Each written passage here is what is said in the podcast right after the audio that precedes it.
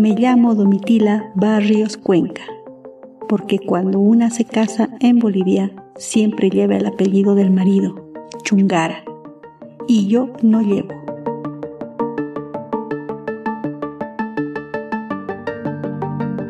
Así se presentó la mayor activista social de las mujeres en Bolivia. Esta es su historia.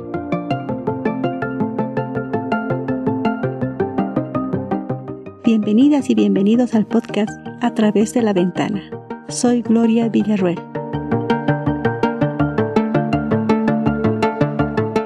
El episodio 14 es la historia de una mujer a quien muchos conocieron como Domitila Chungara. Domitila Chungara.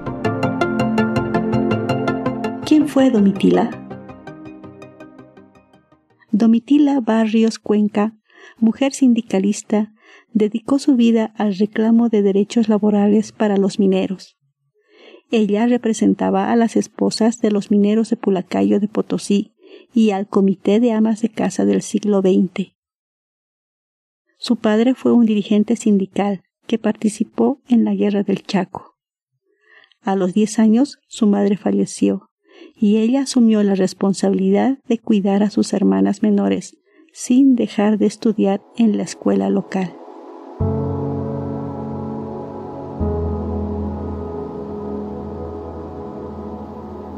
Al ser secretaria ejecutiva del Comité de Amas de Casa del siglo XX, desde 1963 organizó a las mujeres trabajadoras de las minas para afrontar las dictaduras de Víctor Paz Estensoro, René Barrientos, Hugo Banzer Suárez y García Mesa. Los mineros tuvieron un gran protagonismo contra las dictaduras de la década de 1960 1970 y 1980. Bueno, vimos el 61, las mujeres se organizaron, ¿no? Y yo no fundé el comité, muchos me dicen, pero no es verdad, ¿no? Ellas, las mujeres se organizaron, ¿por qué? Porque apresaron a sus maridos, ¿no? Eh, había una, ¿cómo, cómo se dice? Eh, había una devaluación en esos años, ya, el 61, sí. Había una devaluación y también se nos estaba quitando esas las, las con, pequeñas conquistas del control obrero, de todo eso, entonces los obreros estaban haciendo huelga. Entonces no nos mandaron alimento por tres meses, no teníamos que comer, ni el sueldo se nos pagaba. Entonces habíamos decidido en asamblea todos los obreros ir a La Paz a protestar, ¿no? a pie. ¿Mm? Entonces, porque todo estaba controlado por ellos, era fuerte, el MNR controlaba era, todo. Pues, entonces, ¿no? era. entonces queríamos ir todos a La Paz así. Y no, pues al amanecer los apresaron a los dirigentes y no pudimos partir de allá. Entonces fueron sus mujeres las que fueron a La Paz a, este, a reclamar por sus maridos y allí se enfrentaron con las Barzolas, ¿no? Pero había esas injusticias, ¿no? que las compañeras fueron allá, se declararon en una huelga de hambre y entonces allá triunfaron, lograron sacar a los dirigentes en libertad y después también obligaron al gobierno a, traer los alimentos, a pagarnos el sueldo. Entonces, cuando supimos que estaba regresando, mira, una alegría para todos, qué bien, todos teníamos que ir con nuestros hijos. Entonces yo esa vez em, tenía dos hijos y estaba embarazada de otro hijo. Del tercero. El tercero, entonces eh, ya habíamos programado con él que él iba a llevar al mayor y a la menor y así llevarnos comida, cama, porque íbamos a andar, ¿no? Entonces así habíamos acordado, pero después como ya se solucionó, qué bien, pues qué alegría para todos, ¿no? Fuimos a recibir a nuestros compañeros con mistura, con fiesta, con banda, con todo. Pero ¿qué pasó a los pocos días? No sé si a la semana estas señoras que habían hecho huelga, todo, dicen que se han organizado en un frente. Las mujeres. Las mujeres, sí. Entonces, dice, ¿no? Eh, un comunicado de las mujeres. Dice, las mujeres que fueron a la huelga de hambre se han organizado en el Comité Central de Amas de Casa del siglo XX. Y dicen ellos que van a luchar junto a sus compañeros. Y dicen un dicho bien bonito que lo dijo la secretaria. Ya nunca más los hombres van a estar solos en su lucha nosotros esposos les vamos a apoyar con todos nuestros hijos. Nosotros esposos les vamos a apoyar con todos nuestros hijos. Las organizaciones sindicales y el MNR. Fue entre los años 1956 y 1964 cuando las organizaciones de trabajadores que surgieron después de la Revolución de 1952 con la Central Obrera de Trabajadores de Bolivia comenzaron a distanciarse del proyecto político del MNR. El primer punto de disputa y represión fue el Plan de Estabilización del Gobierno de 1956 que incluía la supresión del control de los precios y las restricciones a la importación y exportación. Esto provocó un aumento en los precios de los productos y dejó los salarios sin capacidad adquisitiva a pesar de los aumentos salariales. Entonces de esa manera se traiciona esta revolución y, y empieza a venir el plan de los Estados Unidos. Viene el plan triangular, el plan IDER, la, ¿qué es la reforma educativa y muchas otras cosas, planes que ellos han impuesto y empiezan a, justamente a Hernán Siles a imponerle para que vuelva a restituir al ejército, ¿no? y este y, y, se, y, se, vote al, al control obrero con derecho a veto que teníamos nosotros nuestro claro, representante. Era una de las conquistas. una de las conquistas. Entonces se anula eso por decreto, se anula la pulpería barata que supuestamente que teníamos congelada y de esa manera se empieza otra vez a venderse a los extranjeros y a adueñarse de todo y otra vez la, el sufrimiento para nosotros, otra vez estamos perdiendo ventajas.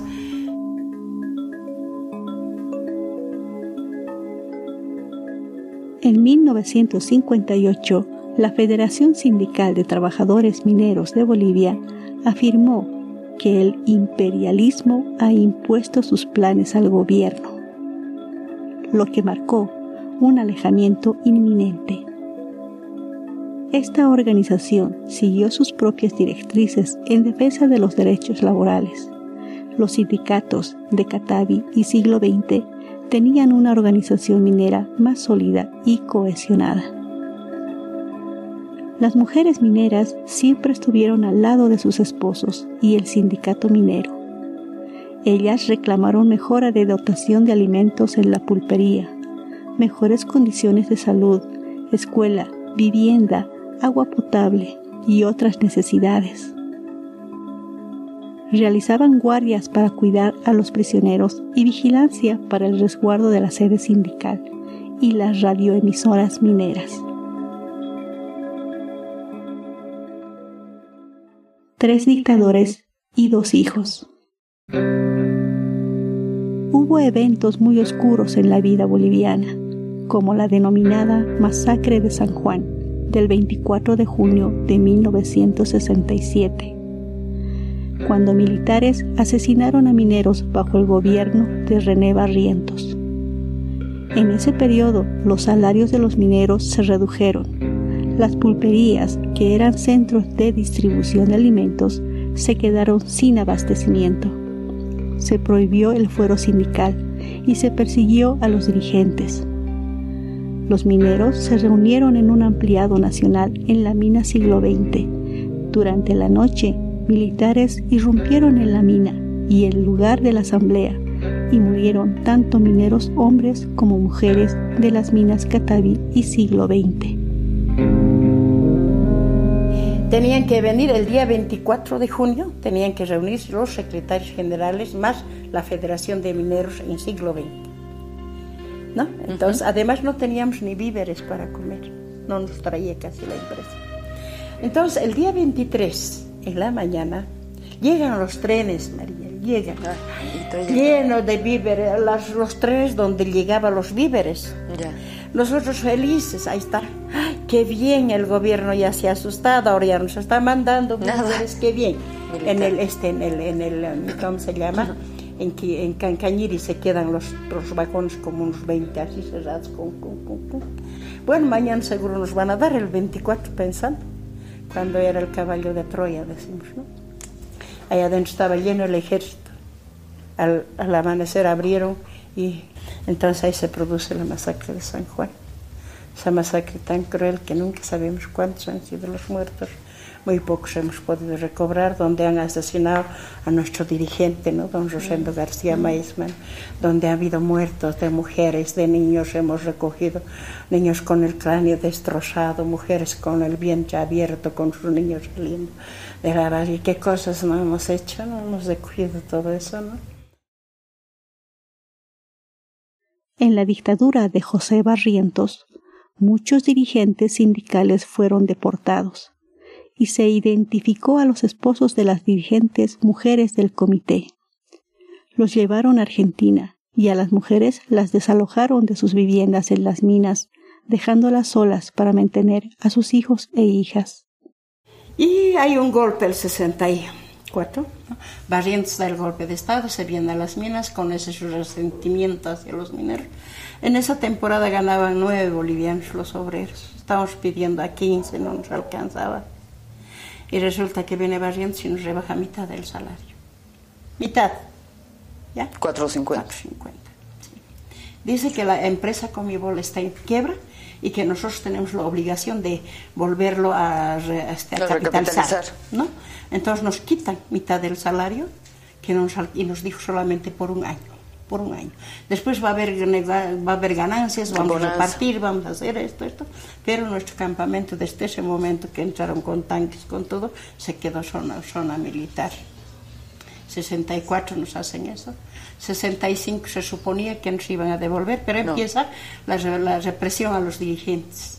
Se ha recogido a todos los dirigentes, se los han llevado eh, exilados a la Patagonia a Federico Escobar lo asesinan, que era nuestro mejor dirigente que hemos tenido nosotros, nos lo asesinan.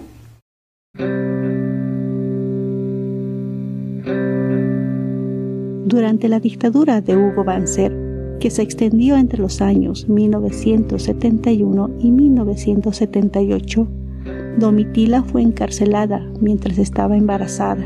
Inevitablemente su hijo nació muerto debido a las golpizas que recibió Tiempo después, perdió otro hijo cuando se refugió en una mina junto a otros más para evitar la cárcel. Después de que los militares ocuparon la mina, se escondieron en el lugar. Después, Domitila dio a luz a dos mellizos. Lamentablemente, uno nació muerto. Entonces se hace un pedido, un pedido, y se dice al gobierno, una carta se manda al gobierno para que cumpla ese pedido. Y le dan un mes de plazo, en mayo.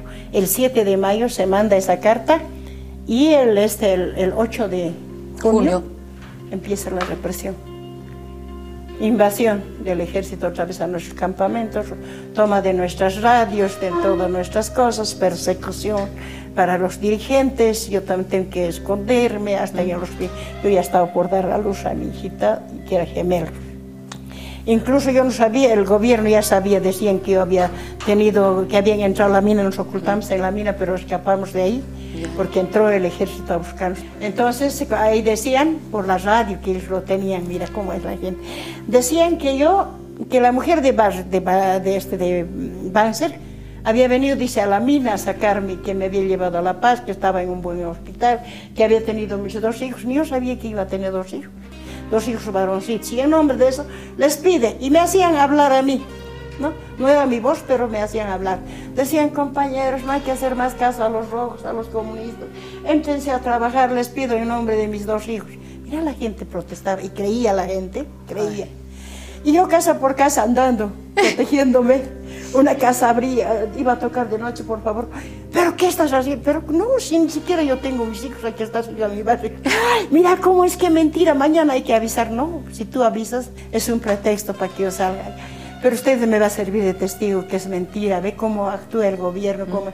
Ay, sí, compañera, sí, sí. Y así casa por casa. Hasta que ya desde el 9. Casi tengo un hijo en la mina. Ya. Entonces, eh, después, el 22, nace mis hijos el hombre muerto y la mujer viva había tenido gemelos. Y yo no sabía, y el gobierno ya sabía. ¿Ah? Mira, entonces ese conflicto se hace en esa época, ¿no? Entonces después de eso hay persecución, a mí me buscaron hasta en el hospital, no me encontré, pero después públicamente ya la gente ya me vio. Durante el régimen de Hugo Banzer en 1975, Las Naciones Unidas nombraron ese año como el Año Internacional de la Mujer y la primera conferencia mundial sobre la mujer se celebró en la Ciudad de México, a la que Domitila fue invitada. El gobierno del dictador intentó evitar que saliera de Bolivia, pero ella asistió al evento y tomó la palabra para denunciar que la Carta Magna de las Naciones Unidas se aplicaba únicamente para la burguesía, mientras que Bolivia, siendo parte de la ONU, permitía la existencia de la dictadura. Como mujer obrera puso en discusión la diferencia de clases en la lucha de las mujeres. Siendo dirigente sindical, su enfoque estaba en las reivindicaciones laborales y sociales para todos los trabajadores, destacando que las reivindicaciones obreras eran en beneficio tanto de mujeres como de hombres. Hizo hincapié en que la lucha era contra la dominación económica, política y la explotación laboral.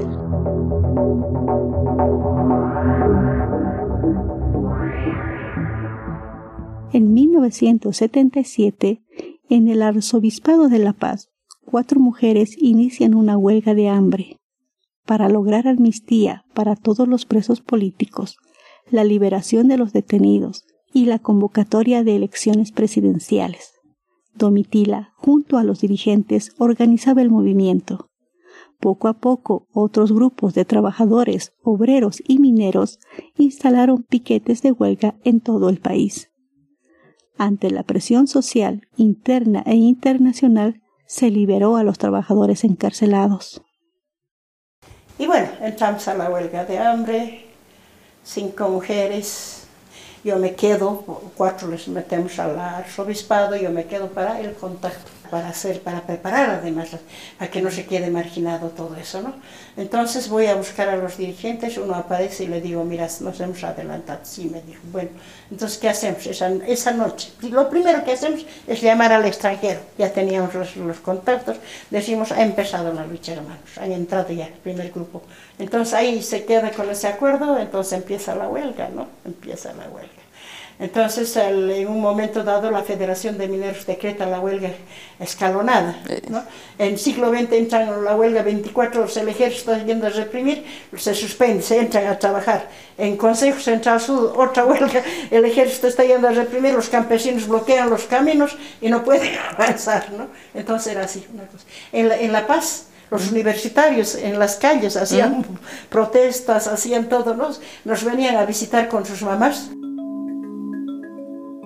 de los cuatro que habíamos planteado, pero no conseguimos tres. ¿no? Lo primero era la amnistía general y restricta para toda la para todos. para todos los presos políticos confinados para todos, ¿no es cierto? La devolución de sus fuentes de trabajo a todos los obreros retirados por causas políticos sindicales. El tercero, la vigencia de las organizaciones sindicales y políticas. Con pleno derecho. derecho. Y el retiro de las Fuerzas Armadas de nuestros campamentos. Lo único que no logramos es el retiro de las Fuerzas Armadas, pero los tres habíamos logrado.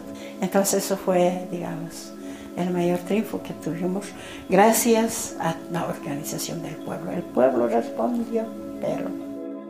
Domitila representó a la Central Obrera Boliviana en Dinamarca en 1980. Se le encomendó denunciar el golpe de Estado de García Mesa. Domitila participaría de la Segunda Conferencia Mundial sobre la Mujer en el decenio de las Naciones Unidas. Allí organizó una marcha que se dirigió a la sede de la conferencia. No abandonó el activismo. A su regreso a Bolivia no le permitieron el ingreso. Vivió mucho tiempo en Suecia.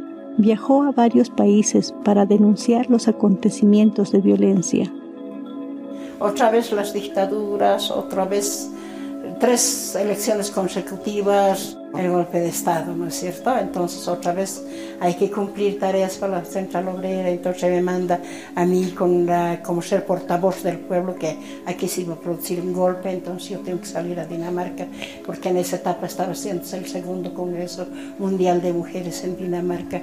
Yo llego allá, mi misión ha sido pues, transmitir todo lo que estaba pasando en Bolivia, el golpe de García Mesa, y eso provoca la ira de García Mesa y me prohíbe, me prohíbe regresar a Bolivia. Cuando yo me estaba viniendo después del mes que estuve en mm. el aeropuerto, se me detiene y se me dice que yo no puedo ingresar a Bolivia, te necesito visa. Entonces yo tengo que estar allá tratando de... Se pierde, primero pierdo un billete de retorno, María, pierdo, no puedo, porque ese día tenía que partir y si no pierdo, no tengo con qué, no tengo dónde ir, no hablo el idioma, no tengo plata, no tengo nada. También yo andaba por todos los pueblos de Europa denunciando lo que ha pasado en Bolivia buscando solidaridad para el pueblo, buscando condenar al gobierno de García Mesa. Yo tengo recortes de periódicos, todas esas cosas, entrevistas, todo que he hecho en esa temporada, que he estado andando siempre hablando sobre Bolivia. Y bueno, entonces me lo expulsan a mis hijos, el padre de mis hijos estaba perdido, después de un mes logré encontrarle y también a él los han sacado allá. Entonces hemos tenido que vivir todo ese periodo de exilio durante el periodo de García Mesa, ¿no? Entonces cuando entra Siles Suazo eh, en, a fines del 92, todos nosotros regresamos para el 93, pero ya no puedo traer a mi familia. Traje a cuatro de mis hijos, a los menores. Regresamos, nos vamos a la mina otra vez, mm. felices de regresar allá, de estar en tu, en tu medio.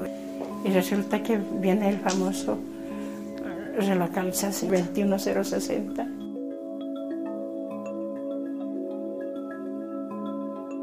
La última marcha.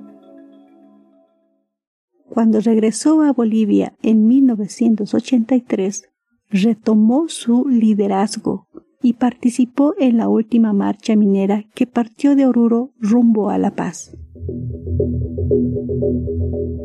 Esta marcha fue parte del movimiento minero contra el decreto 21060, que despidió a los trabajadores de las minas.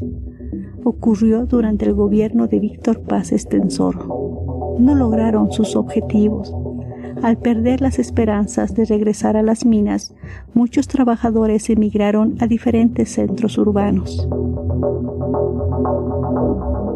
Se trasladó a Cochabamba, Después de un tiempo, junto con algunos amigos, reflexionaron sobre la idea de fundar una escuela de educación política, ya que era necesario alfabetizarse en política.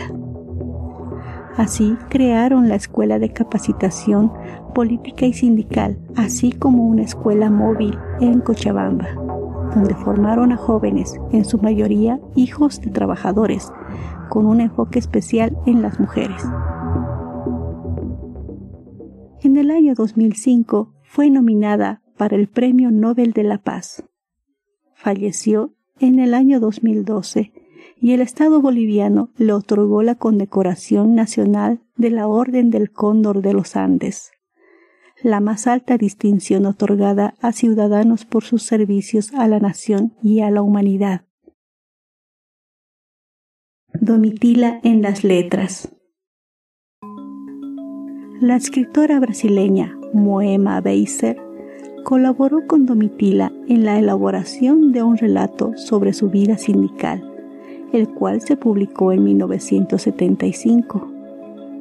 Hoy en día este libro es una referencia en la historia de la minería en Bolivia y los movimientos sociales, en particular de las mujeres líderes como Domitila Barrios Cuenca. Otro libro emblemático se publicó en el año 2017 con el título Domitila Chungara, Una vida en lucha, de María del Carmen Garcés. La literatura creó el texto de la Chungara que me parió, su hija de la Domitila soy, de Paloma Gutiérrez León. Es un ensayo que toma la voz de la hija que murió durante el encarcelamiento en la dictadura de René Barrientos pero el que escribió junto a David Acebey se tituló Aquí también Domitila, Testimonios, publicado en 1985. Domitila enfrentó el machismo de su esposo.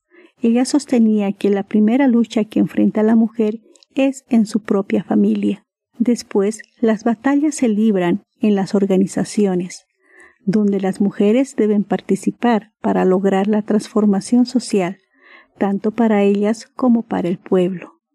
Enfrentó la discriminación en las conferencias en las que participó en las movilizaciones por parte de los dirigentes varones e incluso de otras mujeres. Con todo ello, estableció las directrices para el liderazgo sindical femenino. Entonces, después, ¿qué nos han dicho? Que la mujer es de su casa, el hombre de la calle.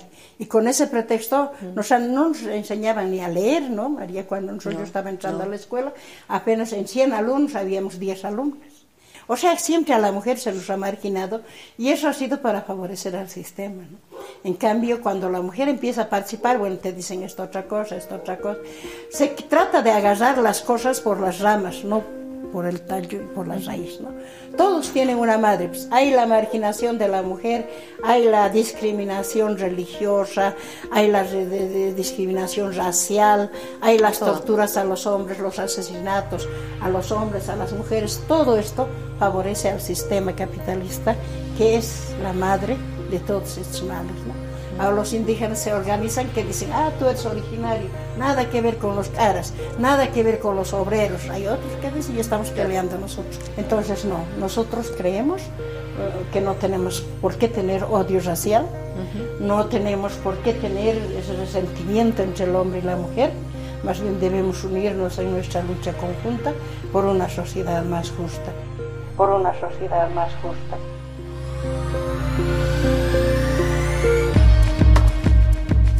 Si deseas escuchar su historia en formato de radionovela, te recomiendo escuchar el podcast Domitila, la rebeldía de las mujeres mineras, para lo cual te proporciona el enlace en la página del blog.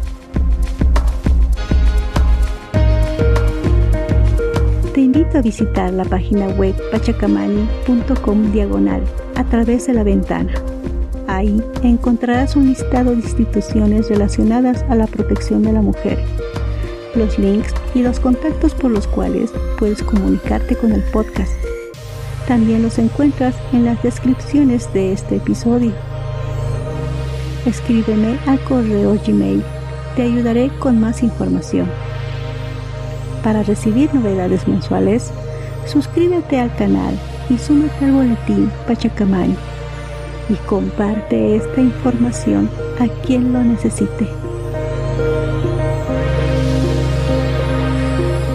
El guion y la producción del episodio por Gloria Villarroel Salgueiro. En la edición, Gloria Villarroel y Richard Mujica. Diseño sonoro por Richard Mujica. Música, Deep Dick y Patrick Patricios. La voz de Domitila es del video Mujeres Políticas en la Tierra Prohibida, Domitila Chungara, 2008, de la Fundación Konrad Adenauer.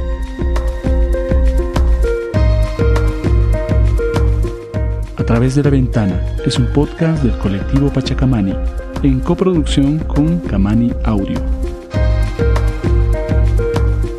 A través de la ventana te veo y te acompañaré. Producido por Kamani Audio.